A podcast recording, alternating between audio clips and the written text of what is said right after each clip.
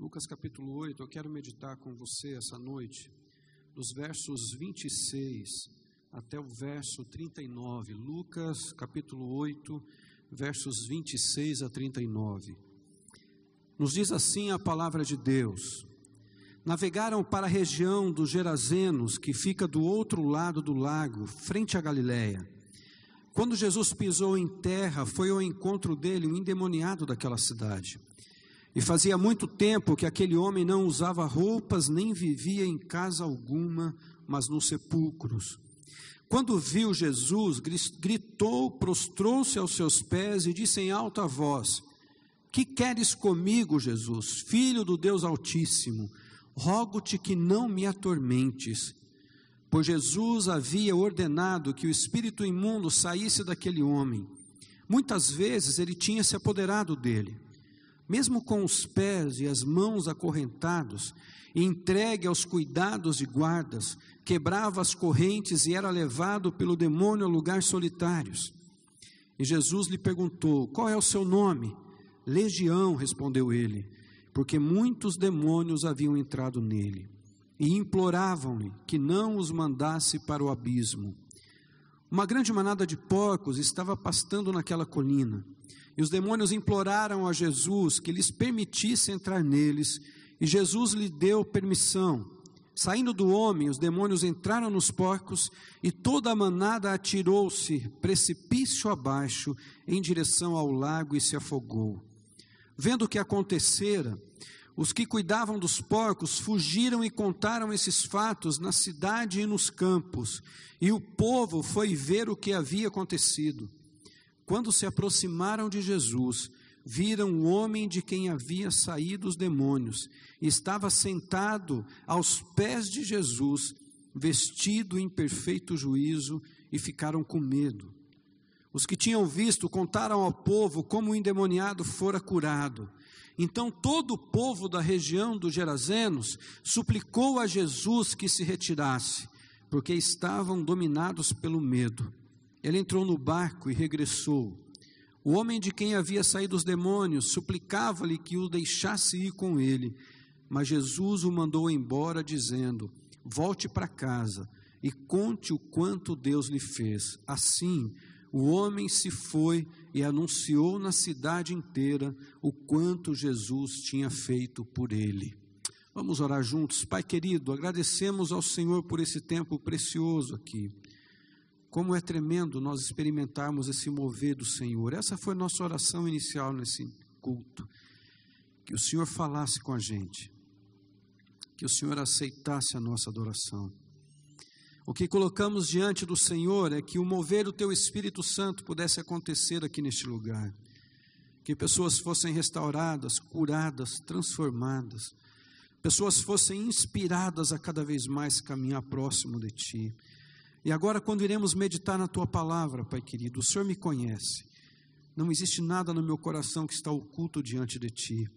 O Senhor conhece todas as minhas limitações, por isso eu me coloco atrás da cruz de Cristo. E que o Senhor, de forma tremenda, possa fazer aquilo que o Senhor começou na vida de cada um. Que a tua palavra, através da ação do Espírito Santo do Senhor, chegue em cada um, justamente naquilo que o Senhor deseja trabalhar. Então seja assim, Pai, e que esse tempo também seja precioso da palavra do Senhor falando ao nosso coração. É o que eu oro em nome de Jesus. Amém, Senhor. Amém. Você pode assentar-se, querido. Quando eu estava orando nessa semana e buscando ao Senhor no que Ele teria como uma palavra para esse dia, eu comecei a meditar nesse texto aqui e olhar todo o contexto e a situação que esse texto nos revela, daquilo que estava acontecendo com a vida deste homem. Toda a leitura que nós fizemos aqui já conta a história, já nos relata tudo o que aconteceu com a vida dele, até o que Jesus realizou na vida dele. Mas eu fiquei pensando, Senhor, o que, que o Senhor tem disso? Que pode falar o meu coração ainda mais e que possa ser uma palavra do Senhor para o seu povo e falando com Ele, o Senhor colocou no meu coração alguns sentimentos e algumas lições tão preciosas desse texto. Como você viu, esse homem, ele estava justamente abandonado por tudo. Ele estava dominado na sua vida por uma perturbação demoníaca. Algo que dominava a sua vida. Algo que já tinha feito uma transformação completa daquilo que ele talvez tinha experimentado antes. Se a palavra de Deus nos diz que esse homem, ele já não tinha casa alguma, é porque algum tempo na vida dele ele tinha uma casa. Em alguma fase da vida dele, ele se perdeu. Em algum momento, em algum instante da sua vida, alguns referenciais, algum foco começou a ser distorcido, fazendo com que esse homem agora, em toda a sua vida, começasse a experimentar e viver uma vida totalmente longe daquilo que ele vivia antes. Eu acho interessante quando nós vamos olhando a palavra de Deus e ela se revela não apenas nas ações belas, bonitas, mas ela mostra a fragilidade humana.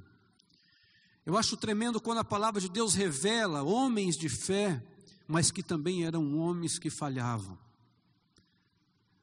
Mas eu acho tremendo também quando eu olho a palavra de Deus e ela se revela para a gente, e ela mostra a ação, a diferença que faz quando Jesus entra na nossa história.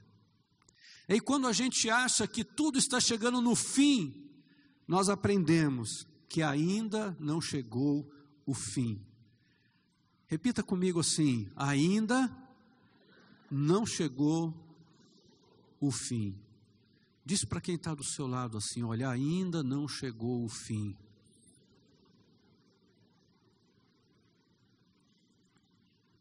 E é justamente sobre esse tema que eu quero abordar com você essa noite.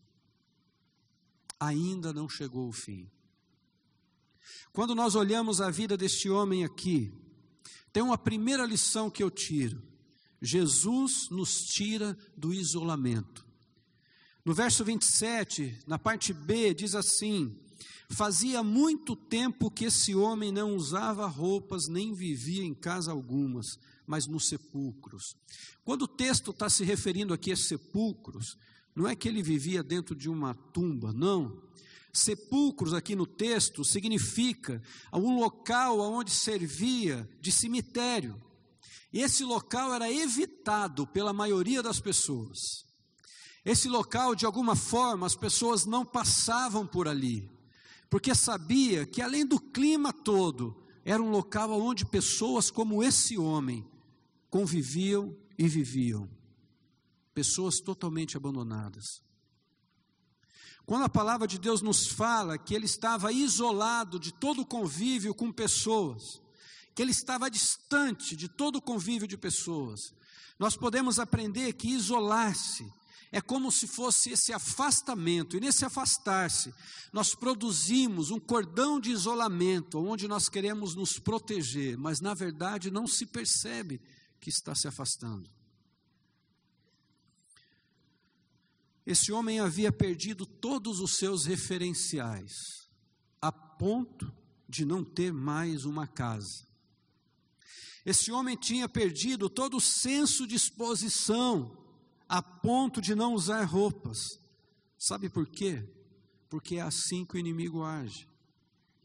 Ele mostra o prazer, ele mostra uma liberdade, ele mostra a sensualidade, ele desperta o orgulho, mas quando tudo isso começa a fazer parte da vida do homem, ele começa a produzir sentimentos totalmente inversos daquele que seria o propósito de Deus. Quando nós somos envolvidos na nossa dinâmica de vida, por sentimentos que vão nos dominando, sem perceber nós vamos nos isolando.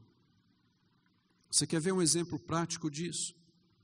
É quando nós começamos a nossa caminhada com Jesus, o primeiro amor. E daí a gente deseja experimentar mais de Jesus todos os dias. E o maior prazer da nossa alma é chegar na presença do Senhor. O maior prazer da nossa alma é pegar a palavra de Deus, ler, meditar. É como se aquelas palavras fossem saltando e fossem envolvendo o nosso coração. E essa palavra vai nos levando a experimentar coisas tremendas e novas de Jesus na nossa vida. Não é assim o primeiro amor? Não é assim quando nós conhecemos Jesus, mas o que, que acontece? Situações vão tomando conta, circunstâncias vão nos envolvendo e a gente começa a se isolar. E sem perceber, muitas vezes nós vamos nos afastando de Deus.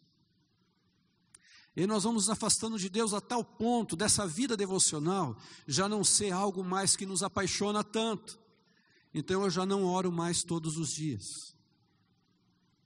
Eu já não tenho mais esse prazer de ler a palavra de Deus todos os dias. Mas para mim, eu ainda acho que está tudo bem. Mas eu estou dando passos que me distanciam e me afastam de Deus. E a gente vai se isolando. E quanto mais nós vamos se isolando e se afastando de Deus, daqui a pouco a gente começa a se afastar da comunhão das pessoas que a gente ama. E quando a gente vai se afastando das pessoas que a gente ama, daqui a pouco, a gente também se afasta da comunhão como igreja. Aí vir num culto, participar de um culto, já também não começa a ser uma alegria no coração. Daqui a pouco você vem um domingo, daqui a pouco passa outro domingo, daqui a pouco você está vindo uma vez só, daqui a pouco você está vindo uma vez a cada dois meses, e você não percebe, e você está se isolando, e você está se afastando. E o grande, grande perigo, queridos, quando nós começamos a nos isolar, principalmente dos propósitos de Deus para a nossa vida, é o inimigo nos cegar.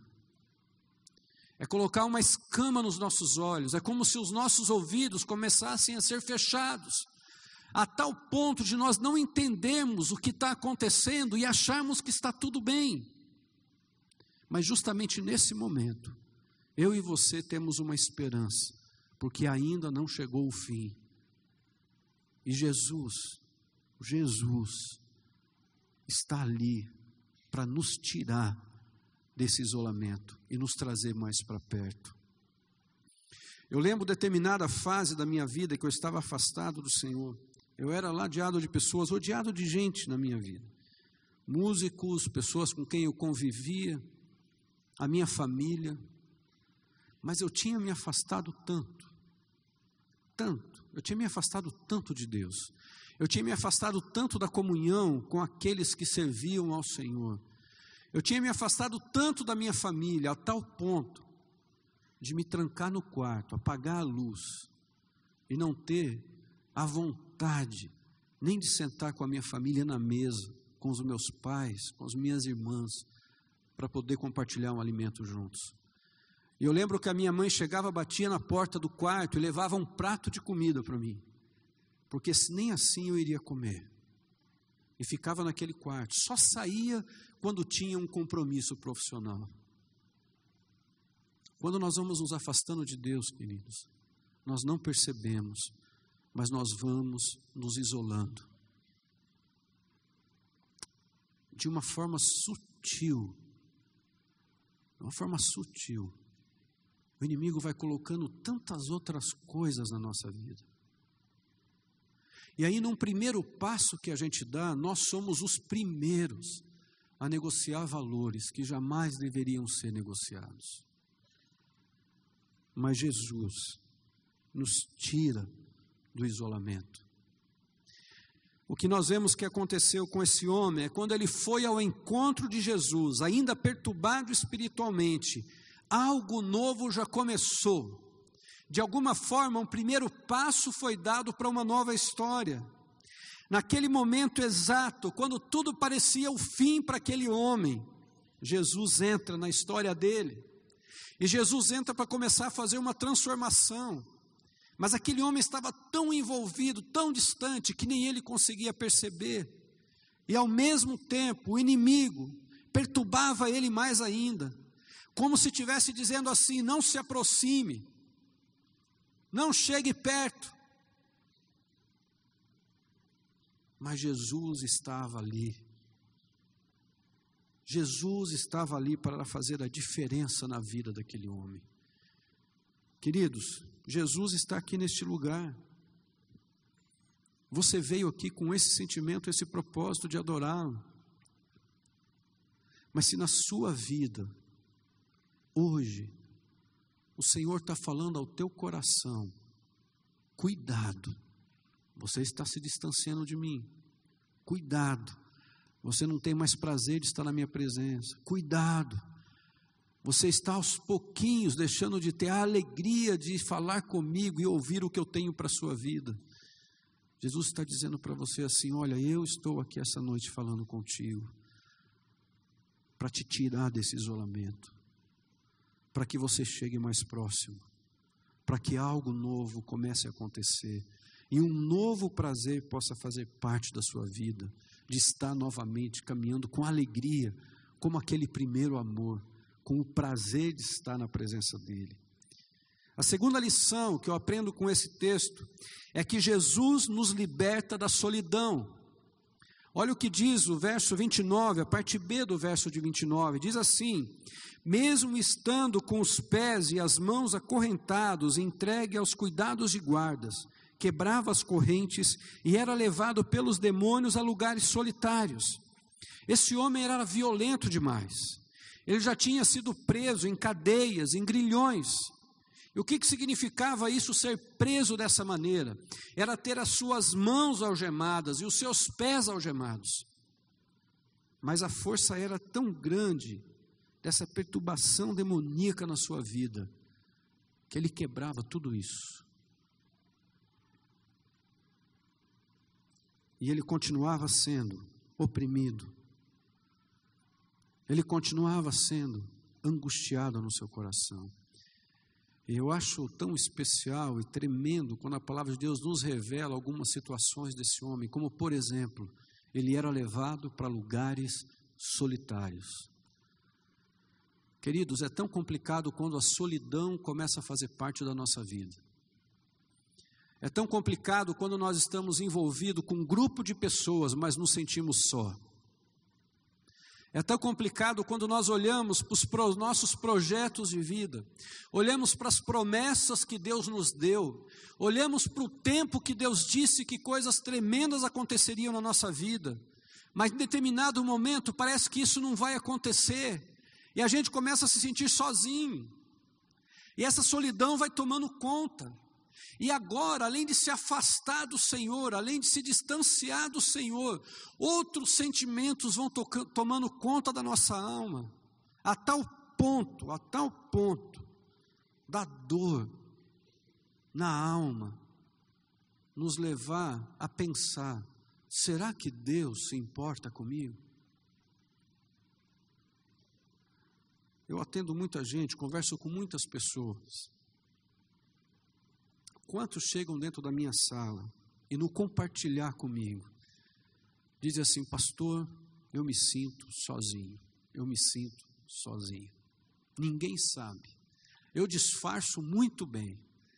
Com as pessoas eu estou sorrindo, com as pessoas parece que está tudo certo na minha vida, mas eu vivo uma solidão na minha alma, um vazio profundo na minha alma. Queridos, quando o inimigo vai nos envolvendo, nos distanciando, nos isolando, uma das coisas que ele deseja que aconteça na nossa vida é que esse sentimento de solidão comece a fazer parte. E era isso que começou a acontecer com esse homem. Por isso que os demônios levavam ele para lugar solitário. Para que ele não, não conhecesse, não pensasse, não avaliasse mais uma outra perspectiva de vida só que Jesus nos liberta da solidão. E foi isso que aconteceu com ele. Foi mais um passo que foi dado. Esses dias, a semana passada, retrasada, eu atendi uma jovem aqui no final de um culto. E essa jovem chegou para mim, abrindo o coração dela. Ela falou assim: Olha, pastor, minha mãe faleceu, o meu pai nos abandonou, os meus irmãos se envolveram com drogas, e eu estou de um jeito que esse sentimento de solidão, de abandono, que faz parte da minha vida, tem me incomodado. Mas tem algo de diferente acontecendo. Eu sinto que tem um outro sentimento que está começando a invadir meu coração. E esse sentimento está tomando conta de tal maneira que eu acho que só pode ser Jesus.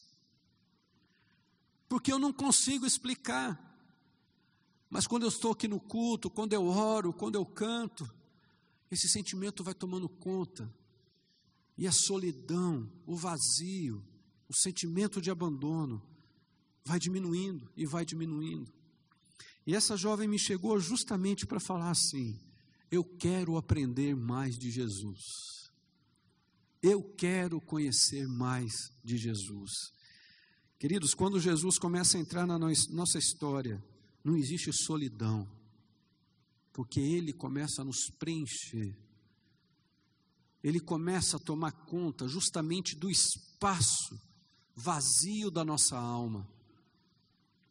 Existem contextos de famílias tão complicados que precisam de ajuda, então busque ajuda busque orientação, busque de alguma forma pessoas que possam te ajudar a vencer as dificuldades da sua vida. Mas uma coisa eu tenho certeza: que se Jesus começar a fazer parte da sua história e destes momentos no teu coração, algo novo vai acontecer. E até mesmo as pessoas que começam a te ajudar vão ver que algo diferente está acontecendo com você porque ainda não chegou o fim. Jesus nos liberta da solidão. A terceira lição que eu aprendo com esse texto é que Jesus nos restaura o sentido da vida. Nos diz assim esse verso: Quando se aproximaram de Jesus, viram que o homem de quem havia saído os demônios estava sentado aos pés de Jesus, vestido em perfeito juízo e ficaram com medo. Olha só a diferença agora. Aquele homem que estava totalmente isolado, aquele homem que vivia em lugares solitários, aquele homem que tinha uma perturbação enorme na sua vida, esse homem que era envolvido por uma solidão na sua vida. Agora, quando Jesus entra na história dele, eu fico imaginando no texto, porque diz que existiam alguns homens que estavam vendo o que estava acontecendo, e quando eles olham agora e veem Jesus ali, e aquele homem que eles conheciam, sentado aos pés de Jesus, vestido, conversando com perfeito juízo, eles ficam com medo. E eles começam a sair para contar o que estava acontecendo, mas eles estavam com medo. E no seu coração, naquele momento, aquele homem abria a sua história para Jesus. É isso que eu imagino na minha mente. Porque é assim que Jesus faz comigo e faz com você. Ele sempre está pronto para nos ouvir. Ele jamais abandona os seus. A palavra de Deus nos diz que um coração contrito, o Senhor jamais desprezará. A palavra de Deus nos diz que nas dinâmicas da nossa vida, por mais que a gente se afaste dele, ele não desiste da gente. A palavra de Deus se revela para a gente de tal forma que diz que se nós cremos nele, nessa verdade, essa verdade nos libertará. E era isso que estava acontecendo com esse homem agora. E aqueles que sentiram medo e ficaram atônitos, pois conheciam aquele homem e sabiam o estado que ele vivia, eles não estavam muito impactados com, com o que tinha acontecido. Sabe qual que era a preocupação deles? Jesus vai nos dar prejuízo. Esse homem aqui vai nos levar à falência. Porque olha só todos os porcos que nós tínhamos, olha a manada que nós tínhamos, toda ela se jogou nesse abismo. A gente está vendo o que está acontecendo com esse homem, mas nós estamos perdendo. Queridos, que mente pequena, que perspectiva tão pequena. Em vez de olhar aquilo que Jesus tinha feito na vida de uma pessoa, continuavam preocupados com a sua ganância, continuavam preocupados com aquilo que poderia produzir e ter perdas, e não conseguiam enxergar o milagre maior que era o que Jesus havia feito na vida daquele homem. Quando falta essas perspectivas na nossa vida, também falta visão. Só que agora algo realmente importava, e o que importava é que esse homem tinha sido restaurado, esse homem tinha sido liberto, esse homem tinha sido transformado pela presença de Jesus. Por isso, os que tinham visto contaram ao povo como aquele homem endemoniado fora curado. Não tinha como não reconhecer que era Jesus. Queridos, meu coração se alegra quando eu falo de Jesus, porque Ele faz a diferença, Ele muda a história, Ele faz com que algumas coisas novas aconteçam na vida. Quando nós percebemos que não tem mais sentido, nós não sonhamos mais. Quantas vezes eu ouço isso de pessoas? Eu não consigo sonhar mais. Eu não consigo planejar mais a minha vida. Eu não consigo ter uma expectativa nova, diferente para mim.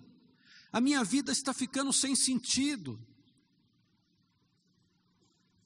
Nessa segunda-feira, uma jovem que é parente de um dos músicos nossos aqui da igreja, se jogou do décimo andar, porque não estava vendo mais sentido na sua vida. Olha o perigo, queridos. Quando vai se afastando, quando vai se isolando, quando vai negociando de não estar na presença do Senhor, que vai negociando de não estar lendo a Sua palavra, meditando na Sua palavra, que vai se afastando dos propósitos de Deus. E aí a solidão vai tomando conta. E aí o vazio da alma vai cada vez mais aumentando. A tal ponto de achar que não tem mais esperança. Mas a palavra de Deus nos diz que ainda não chegou o fim. Jesus restaura o sentido da vida. Jesus é capaz de pegar momentos que você está vivendo, querido, minha querida, e fazer algo novo. Te dar sonhos. Mais uma vez revelar as promessas dele para a sua vida. Para que de uma forma tremenda, especial, esse sentimento comece a invadir o teu coração novamente, uma perspectiva nova comece a surgir à sua frente, porque ainda não chegou o fim Jesus quer restaurar o sentido da vida em você. A última lição que eu aprendo nesse texto é que Jesus nos traz de volta para casa. No verso 29, no verso 39 diz assim: Volte para casa e conte o quanto Deus lhe fez. Assim, o homem se foi e anunciou na cidade inteira o quanto Jesus tinha feito por ele. Eu acho tremendo quando o Senhor Jesus diz assim: Olha, volta para sua casa e conte o que Deus lhe fez. A primeira palavra do Senhor Jesus para esse homem agora era: volte para os seus. Porque algo novo precisa acontecer dentro da sua casa. E agora você vai ser o porta-voz daquilo que eu fiz na sua vida. Você vai ser o porta-voz da transformação que eu realizei na sua história. Volte para sua casa, volte para os seus, volte para aqueles que estavam no seu convívio há tanto tempo atrás e diga para eles o que eu fiz. E diga para eles aquilo que aconteceu através da ação de Deus na sua vida. Agora a transformação desse homem era completa. A vida velha ficou para trás e algo novo começou a acontecer. E queridos, aquele homem que não usava roupas, aquele homem que não vivia em casa alguma, aquele homem que vivia em lugares solitários, aquele homem que não tinha sentido na vida, agora estava totalmente transformado por completo. E ainda outro sentimento surge no coração dele: eu quero seguir Jesus. Eu quero estar contigo, Jesus. Para onde o Senhor for, eu vou.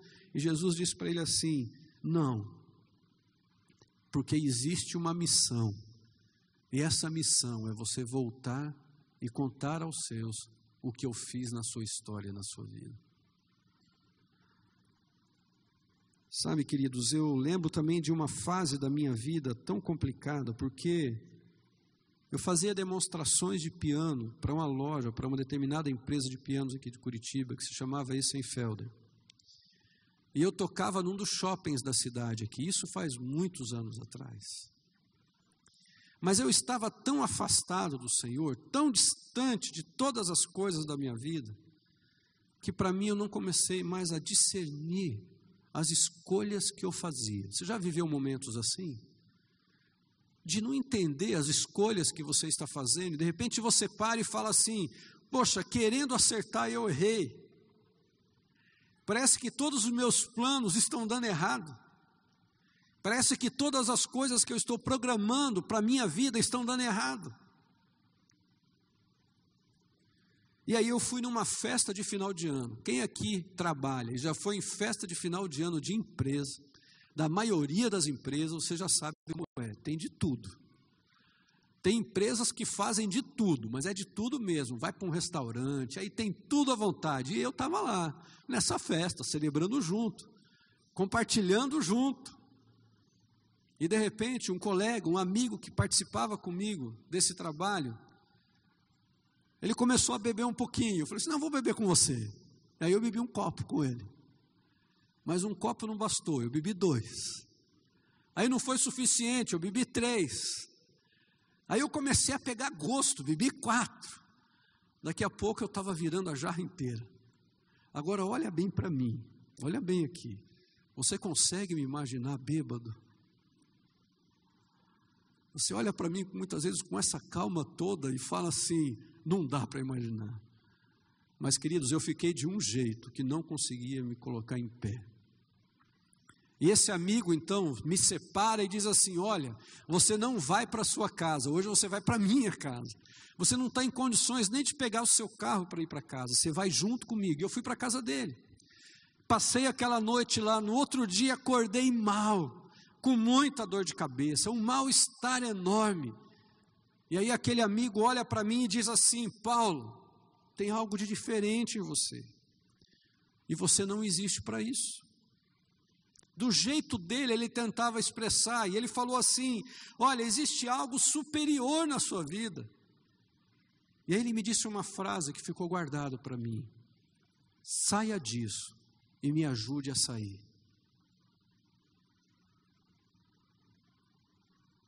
Se passaram muitos anos, mas muitos anos mesmo.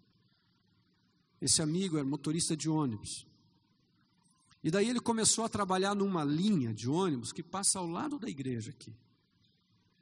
E aí toda vez que ele pegava o turno da noite e passava aqui no horário de culto, ele disse que ele ficava ouvindo as canções que eram cantadas aqui. E um dia ele falou assim no coração dele: Eu vou um dia assistir um culto nessa igreja de tão bonito que ele achava.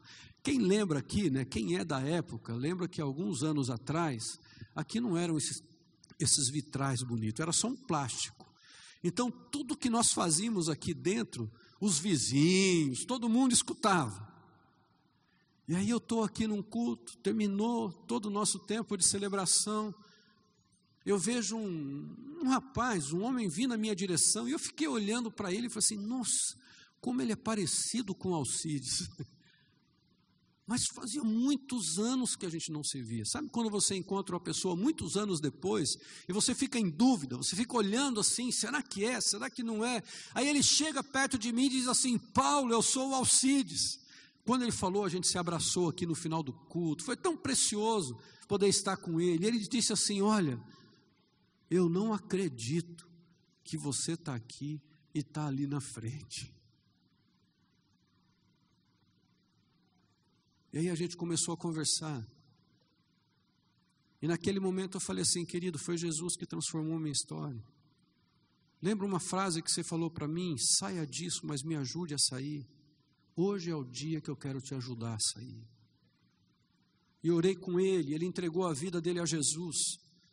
E hoje é com alegria que muitas vezes, ou alguns momentos, a gente se encontra e vê-lo envolvido numa igreja batista aqui da cidade, vê-lo lá envolvido com o contexto do dia a dia daquela comunidade.